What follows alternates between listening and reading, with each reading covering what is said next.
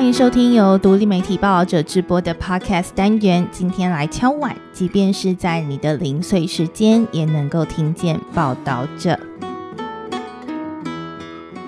哎，今天声音好像不太一样哦。对啦，今天不是宛如，是婉珍要来第一次尝试敲碗了，还请大家多多指教。嗯，那这个礼拜呢，其实大朋友小朋友都陆续开学了，不知道大家放完长长的暑假之后还适应吗？其实开学之后，如果要出去玩，就比较不容易安排出国啊，或是离岛的行程。很多人呢，或很多家庭的周末活动，可能就变成爬山或是走走践行步道。而且现在除了自己或是跟亲友去爬山之外，还有网络纠团或甚至是登山商业团带你挑战境界的路线。嗯，我上网查了一下，搜寻登山商业团，就会看到很多吸引人的介绍跟广告词，像是合欢山四峰两天一夜包车到登山口，开启新手第一道大门，或是登顶清单等你来挑战。嗯，我偶尔也会去爬抹茶山啊、象山。那看了这些广告词，其实也有一点心动。不过，根据我们报道者的登山安全系列报道，台湾的商业登山产业其实是没有受到任何主管机关规范的。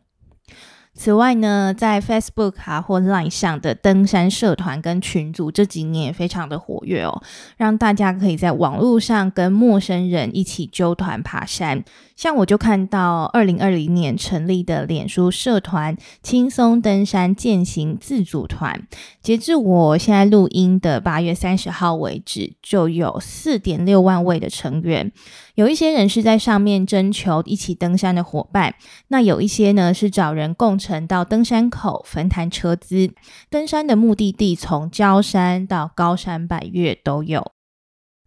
其实我相信很多人都跟我一样，呃，我们都希望透过爬山接近大自然来舒缓身心。那好像找人结伴同行，或者是说，诶，有人带领的话，会比较心安一点。可是事实上呢，网络纠团还有缺乏品质把关的登山商业团，对参与的人来说，其实充满了风险跟隐忧。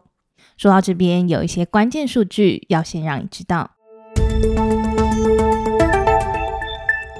根据消防署统计，二零二零年台湾山域事故件数来到四百五十四件，是历年高点，跟二零一九年相比增加了二点二倍，死亡人数则为四十一人，同样创下新高。虽然去年二零二一年事故件数因为本土疫情微幅下滑，但还是远高于二零一九年。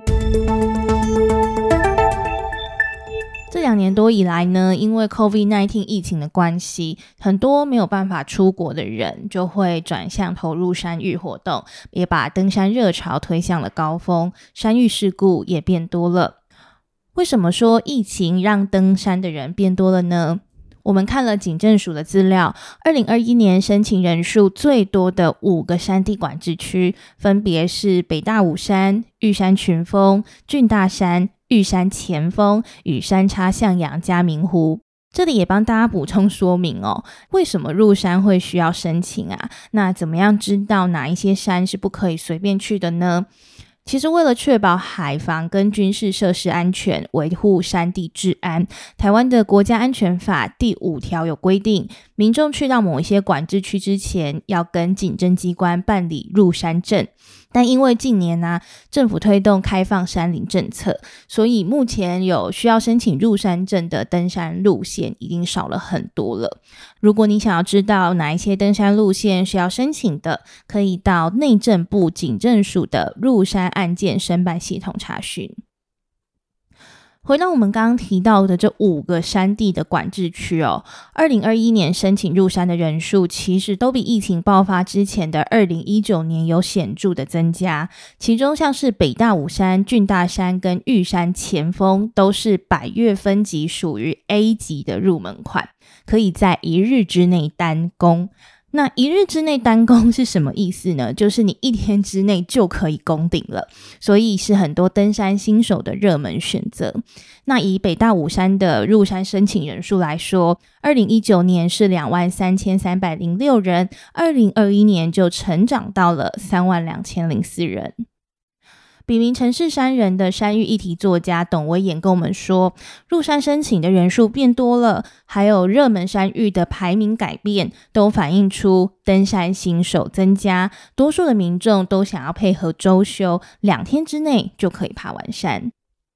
我们再来进一步分析二零二零年的山域事故，那发生地点主要可以分为两种。一种呢是新手攀登的入门高山，指海拔三千公尺以上，包括合欢北峰、玉山主峰、北大武山和合欢西峰；以及第二种是地形比较复杂、攀登难度比较高的焦山和中级山，例如唐麻丹山、八仙山和剑龙棱等等。至于事故原因就不太一样，呃，高山比较常发生的是疾病或是高山症。以合欢北峰来说，二零二零年有四起的高山症案例。焦山和中级山则是容易迷路，像是台中古关七雄之中的唐麻丹山，因为岔路比较多，所以二零二零年的十件事故当中，迷路的就占了半数。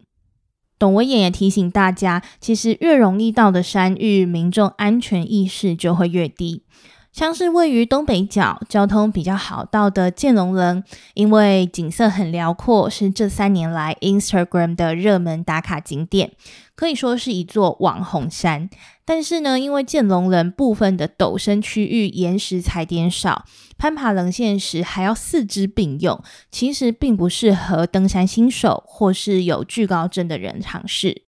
瑞方消防分队就说，他们常常遇到没有做好功课的登山新手，那穿着很适合拍照的运动背心、运动服，但是要喝的水却带不够。那也有为了拍照而发生意外的案例。去年有一群年轻的健身教练就组队攀登剑龙棱，其中一个人拍照的时候失足掉下山谷，幸好最后还是意识清醒的下山。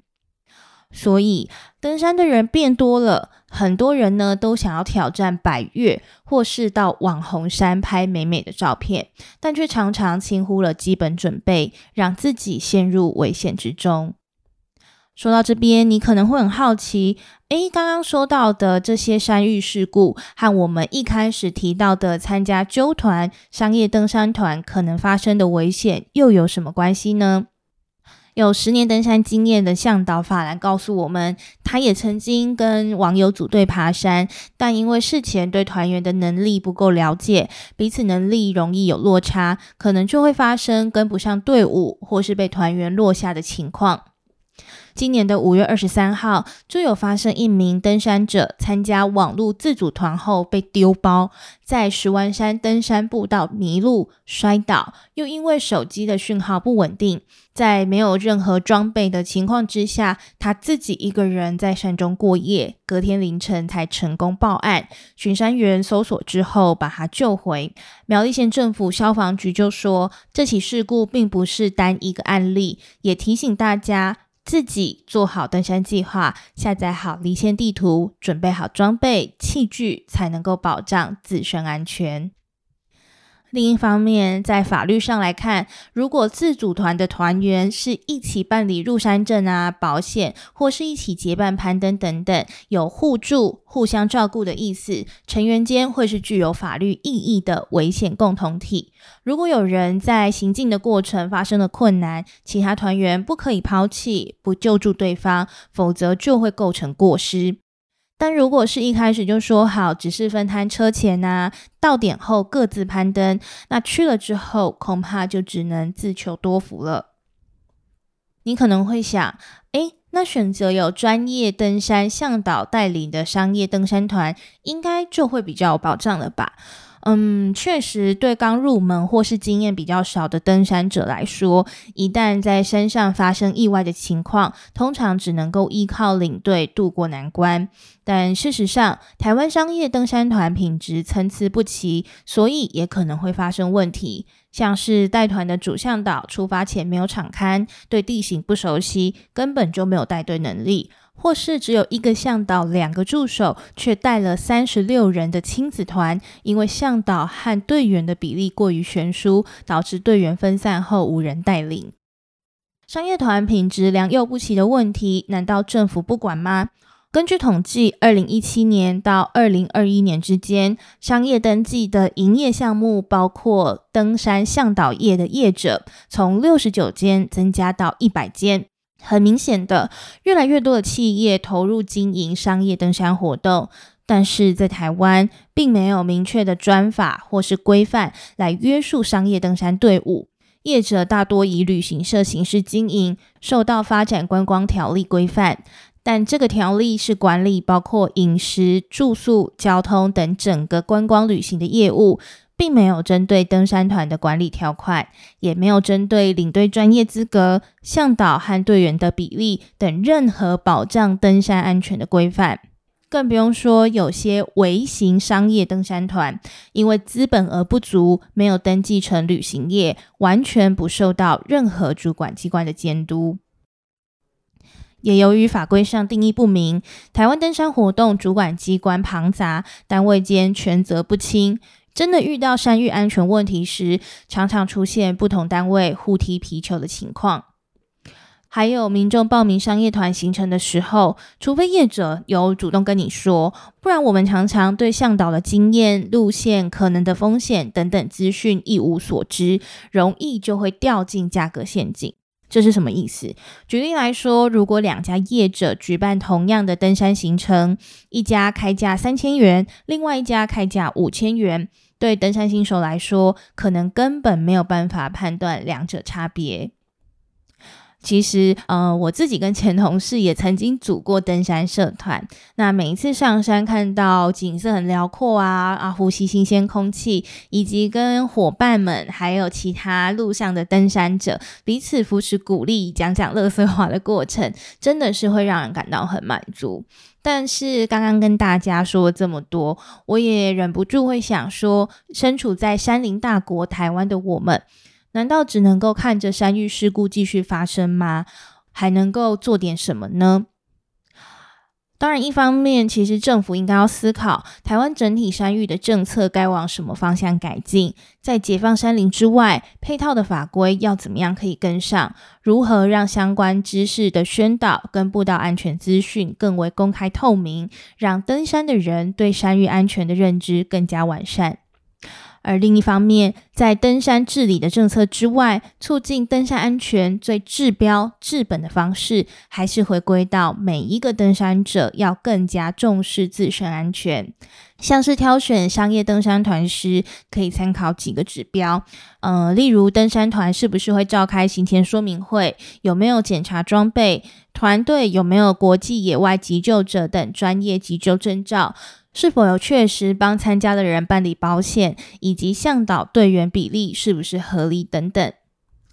其实，我想我们每一个人都应该持续培养对山的认识和自身的能力。呃，我们的另一篇报道就专访了拥有十年登山经验、爬完百越的山友，但就连这样的老手，他还是会迷路。他受访时就回忆了山难的七天，他如何求生，在鬼门关前捡回一命的他，足足瘦了八公斤，也因此对山有更深的体悟。那希望今天这集节目能够对正在收听的你有帮助，期待我们在下一次踏上登山之旅之前，都可以做好更多的准备，更安全的走入美丽的山林。以上就是今天的节目内容。如果你喜欢这一集，可以透过下方的资讯栏阅读更多报道者的登山安全系列报道。也欢迎你将收听或收看文章的想法透过 IG、脸书、email 的方式告诉我们。